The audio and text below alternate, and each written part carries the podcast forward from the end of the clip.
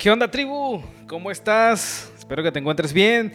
Bienvenido a tu podcast de liderazgo, donde se encuentra la nueva generación de líderes con mentalidad de campeón.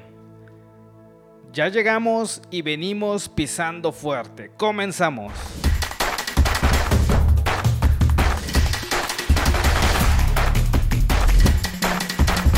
En el capítulo anterior hablamos acerca de lo que es el carisma, que todo buen líder necesita tener un carisma para que la gente lo siga, porque a nadie quiere seguir un líder amargado, un líder que viaja solo, un líder que es tiene cara de pocos amigos, como decimos por acá en México. Nadie quiere seguir a ese tipo de líder. Hoy vamos a entrar al capítulo número 3, que es compromiso. Ojo, aquí este, este, este punto número 3 es uno de los puntos más importantes, creo. Igual de todos, pero este punto número 3 es el que separa los hacedores de los soñadores. La gente no sigue a los líderes no comprometidos. El compromiso puede mostrarse en amplio rango de aspectos que incluyen las horas de trabajo que decides emplear, cómo trabajas para mejorar tus capacidades, ¿O qué es lo que haces por tus compañeros en materia de sacrificio personal? Eso lo dijo Stephen Crick, presidente de Exit Corp. El que ha hecho lo mejor para su propio tiempo ha vivido para todos los tiempos. Johann von Sidler. Hace algunos años mi esposa Margaret y yo vivimos la oportunidad de ir de vacaciones a Italia. Nuestras dos prioridades mayores eran la de la comida y el arte. Para encontrar la comida más fina, hablamos con amigos que ya habían estado allí. Para ver las obras de arte más finas, pedimos la ayuda de un guía fantástico, que es un comprador del Museo de Arte Metropolitano de Nueva York. Durante esta gira vimos muchas piezas de arte realmente grandiosas, pero ninguna me impresionó tanto como el David de Miguel Ángel. Fue entonces que entendí por qué se le conoce como una obra maestra. Miguel Ángel vivió una vida increíble, posiblemente el artista más grande de la civilización occidental y por cierto, el más influyente, nació para hacer esculturas. Una vez dijo que su amor por las herramientas de cantería nació en la época misma cuando los amamantaban. Su primera obra maestra la esculpió a los 21 años y antes de los 30 terminó La Piedad y David. Precisamente cuando tenía unos 30 años fue llamado a Roma por el Papa Julio II para que esculpiera una espléndida tumba papal, pero después se le pidió que en, lugar de eso trabajara en un proyecto de pintura. Al principio, Miguel Ángel quería negarse porque no le simpatizaba la idea de pintar una docena de personajes en el techo de una pequeña capilla del Vaticano. Aun cuando había aprendido a pintar desde que era un niño, su pasión era la escultura. Sin embargo, cuando el Papa lo presionó, accedió de mala gana. Los expertos creen que los rivales de Miguel Ángel ejercieron presión para que le dieran el trabajo, esperando que rehusara y perdiera el favor del Papa, o lo tomara y se desacreditara. Pero una vez que Miguel Ángel aceptó realizar el trabajo, se comprometió consigo mismo a terminarlo, ampliando incluso el proyecto de una simple pintura de los doce apóstoles a más de 400 personajes y nueve escenas del libro de Génesis. Durante cuatro agotadores años, el artista, tendido sobre su espalda, pintaba el techo de la capilla Sixtina. Fue sumamente, fue sumamente alto el precio que tuvo que pagar para realizar aquella obra. El intenso trabajo afectó sus ojos, dañándoselos permanentemente. Miguel Ángel dijo, después de cuatro torturantes años, más de 400 figuras de un tamaño superior al de la vida real, me sentí tan viejo y cansado como Jeremías.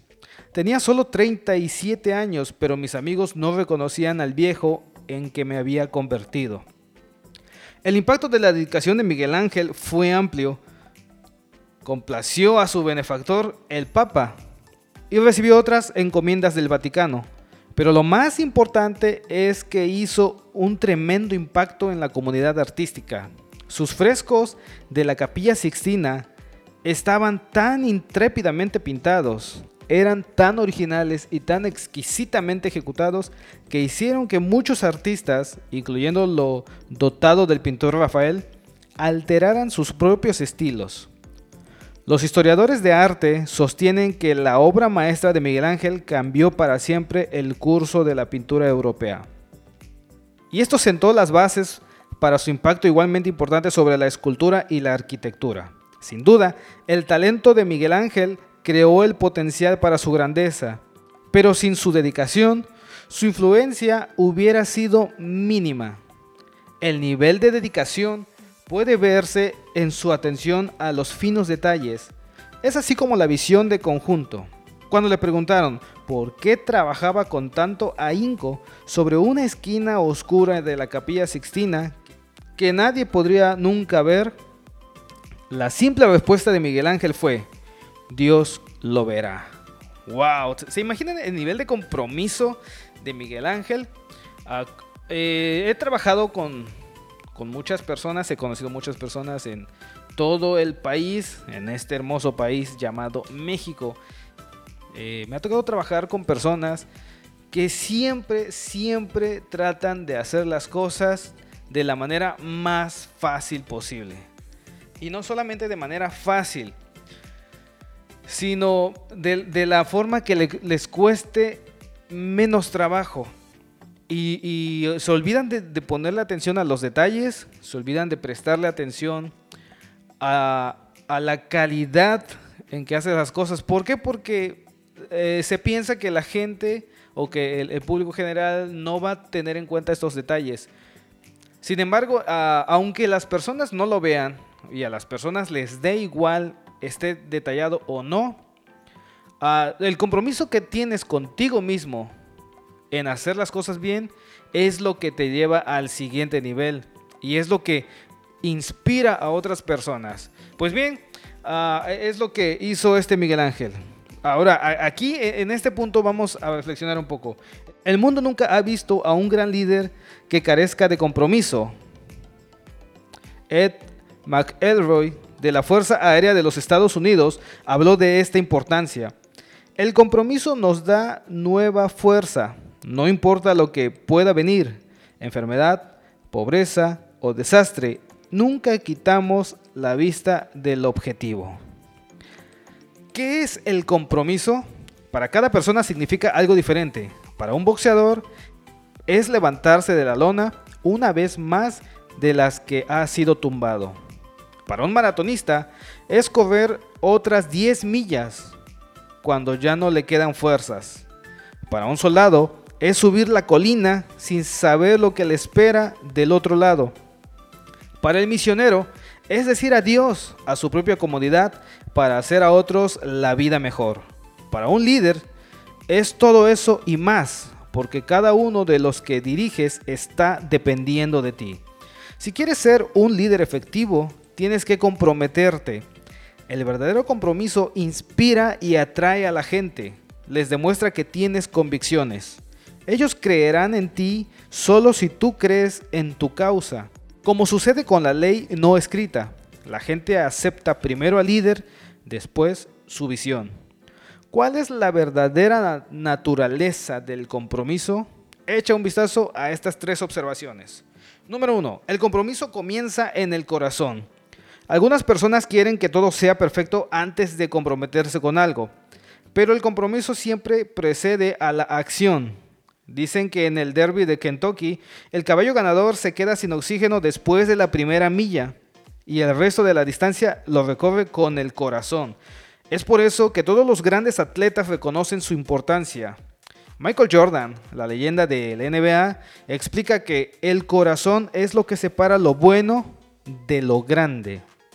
Si quieres influir en la vida de otras personas como líder, mira dentro de tu corazón para ver si estás realmente comprometido. Número 2. El compromiso se aprueba con la acción. Una cosa es hablar de compromiso y otra muy diferente es hacer algo en cuanto a esto. La única medida real del compromiso es la acción. Arthur Gordon lo dijo así. Nada es más fácil que pronunciar palabras. Nada es más difícil que vivirlas día a día. Alguien me contó de un juez que había ganado una elección para un cargo en un condado. Durante su discurso de aceptación dijo, quiero dar las gracias a las 424 personas que prometieron votar por mí. Quiero dar las gracias a las 316 personas que dijeron que votaron por mí. Quiero dar las gracias a las 47 personas que vinieron el pasado jueves a votar. Y quiero agradecer a las 27 personas que realmente votaron por mí. ¿Cómo te va cuando tienes que seguir adelante con tus propios compromisos? Número 3. El compromiso abre la puerta del logro. Como líder, enfrentarás muchos obstáculos y oposiciones si es que no los has enfrentado ya. Habrá momentos en que el compromiso será lo único que te impulse hacia adelante. David McNally comentó, el compromiso es el enemigo de la resistencia, porque es la promesa seria que nos presiona, que nos levanta. No importa cuántas veces nos hayamos derribado. Si quieres llegar a algún lugar que valga la pena, tienes que comprometerte. Cuando se trata de compromiso, hay realmente solo cuatro tipos de personas. Los que no tienen objetivos y no se comprometen, los que no saben si pueden alcanzar sus objetivos, por lo que tienen miedo de comprometerse, los que empiezan a caminar hacia un objetivo, pero se rinden cuando la situación se pone difícil, y los que se fijan metas, se comprometen con ellas y pagan el precio por alcanzarlas. ¿Cuál de estos cuatro eres tú? ¿Estás dispuesto a pagar el precio? Ah, yo recuerdo que hace unos, yo creo que un par de años, yo le escribí una carta a mi hermana. Ya no recuerdo por qué razón se la escribí, no sé si era un cumpleaños, si iba a ir de viaje, no sé por qué. Pero en esa carta yo le hacía unas preguntas. ¿Cuánto cuesta tu sueño? ¿Qué tan cerca o qué tan lejos estás de tu sueño? Yo le pregunté si estaba dispuesta a pagar el precio de lo que costara su sueño. Y, no es un precio monetario, es un precio en tiempo, en esfuerzo, en dedicación. Y sí, a veces en economía tienes que capacitarte, tienes que buscar libros, tienes que comprar libros, tienes que eh, meterte a cursos, de manera que todo lo que tú hagas eh, te, acerque a tu propósito, a tu sueño, pero tienes que comprometerte a terminar cada una de las cosas que vas a emprender, porque pues no tiene caso que, que te inscribas, ahora, ahora, que hay mucha facilidad en, este, en estos cursos en línea, en estas páginas que te enseñan desde tocar un instrumento, desde reparar un electrodoméstico, hasta ciencias políticas, ingenierías, hay un montón de material disponible en la red. ¿Por qué es que aún habiendo tanto material, hay personas que siguen con el mismo nivel, no porque no tengan acceso, es más, ni siquiera porque no se hayan inscrito, sino porque no terminan el curso en el que se inscribieron, no se matriculan, no se certifican, no logran terminar con este objetivo. ¿Por qué? Por la falta de compromiso. ¿Cómo puedes mejorar compromiso? Bueno, aquí hay unos tips que nos regala John Maxwell que los, también los quiero compartir contigo. El primero es mídelo. A veces pensamos que estamos comprometidos con algo, pero nuestras acciones indican lo contrario. Toma tu calendario y tu chequera. Invierte algunas horas revisando cómo gastas tu tiempo y dónde gastas tu dinero. Mira cuánto tiempo inviertes en el trabajo, en el servicio a otros, con la familia, con las actividades de salud y recreativas y así por el estilo. Calcula cuánto dinero gastas en vivir, en pasatiempos, en desarrollo personal y en dar. Todas estas son una medida real de tu compromiso. Puede que te sorprenda lo que descubras. Eh, punto siguiente, asegúrate de saber por qué es que vale la pena morir.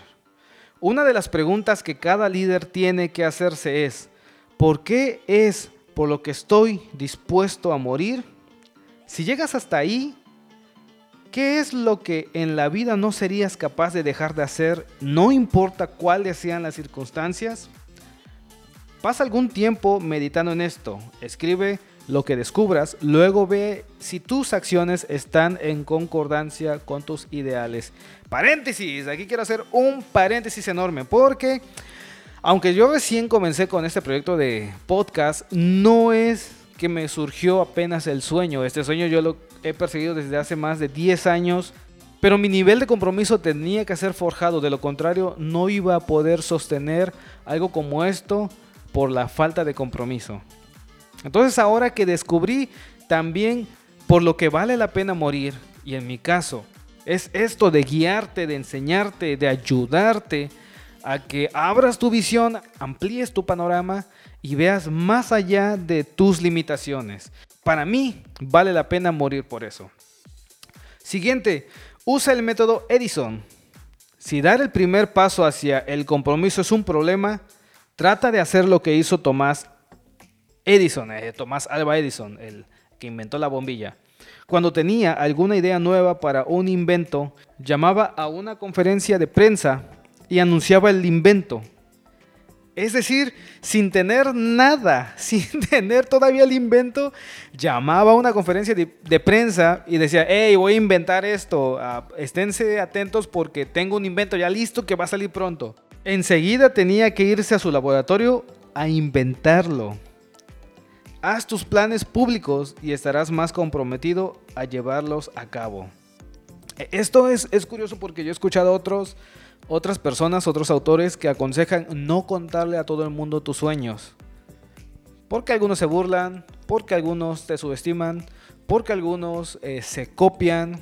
Ah, eh, entonces, ¿cuál es la medida? ¿Si los cuento o no los cuento? Bueno, eh, John Maxwell es muy claro en este punto. Es si sientes que te falta compromiso, anúncialo con bombo y platillo lo que vas a hacer. Y después tienes que respetar, como lo veíamos en el capítulo número uno de carácter, tienes que respetar tu palabra, tienes que respetar lo que dijiste y hacer lo que dijiste que ibas a hacer. Eso es carácter y eso es compromiso. Atención aquí, e, esto que te voy a decir ahora es la cereza del pastel. Presta mucha atención porque de esto dependen muchas cosas cuando el exjugador profesional de básquetbol Bill Bradley asistió a un campamento de verano de básquetbol dirigido por Ed McCalley. Durante ese campamento, McCalley hizo una afirmación que cambió la vida de Bradley. Ojo, solo recuerda que si solo recuerda que si no estás jugando al máximo de tu capacidad, habrá alguien afuera de allí en algún lugar con iguales capacidades y algún día jugarán entre sí y él tendrá la ventaja. ¡Wow! ¡Pum! ¡Sóbate! ¿Cómo te mides tomando este ejemplo? El mundo es una carrera y si quieres seguir vigente necesitas seguir aprendiendo. Y si quieres seguir liderando necesitas seguir aprendiendo. Tú no puedes medirte con los que están por debajo de ti. No puedes medirte, no puedes medir tu nivel de éxito por los que están debajo de ti. Es decir, si yo gano 30 mil, 40 mil pesos a la semana, no puedo medirme con el que gana 10, 15. Yo necesito medirme con el que gana 100, 200 a la semana. Y esa debería de ser mi meta. Porque, como bien lo dice esta reflexión, en el mundo, en estos 8 mil millones de habitantes, hay gente con las mismas capacidades que tú pero que quizás te superan en compromiso. Y ese compromiso es una ventaja para ellos. Si ellos tienen el compromiso y tú no, ya te llevan la ventaja. Y adivinen quién se va a quedar, quién se va a quedar con la rebanada más grande del pastel. Exacto. Bueno, este, este, fue el capítulo número 3 de las 21 cualidades indispensables de un líder. Gracias por estar ahí, por formar parte de la tribu de emprendedores con mentalidad de campeón más grande del mundo. Te espero en el siguiente capítulo. Yo soy Rafael Cruz y nos vemos. Chao.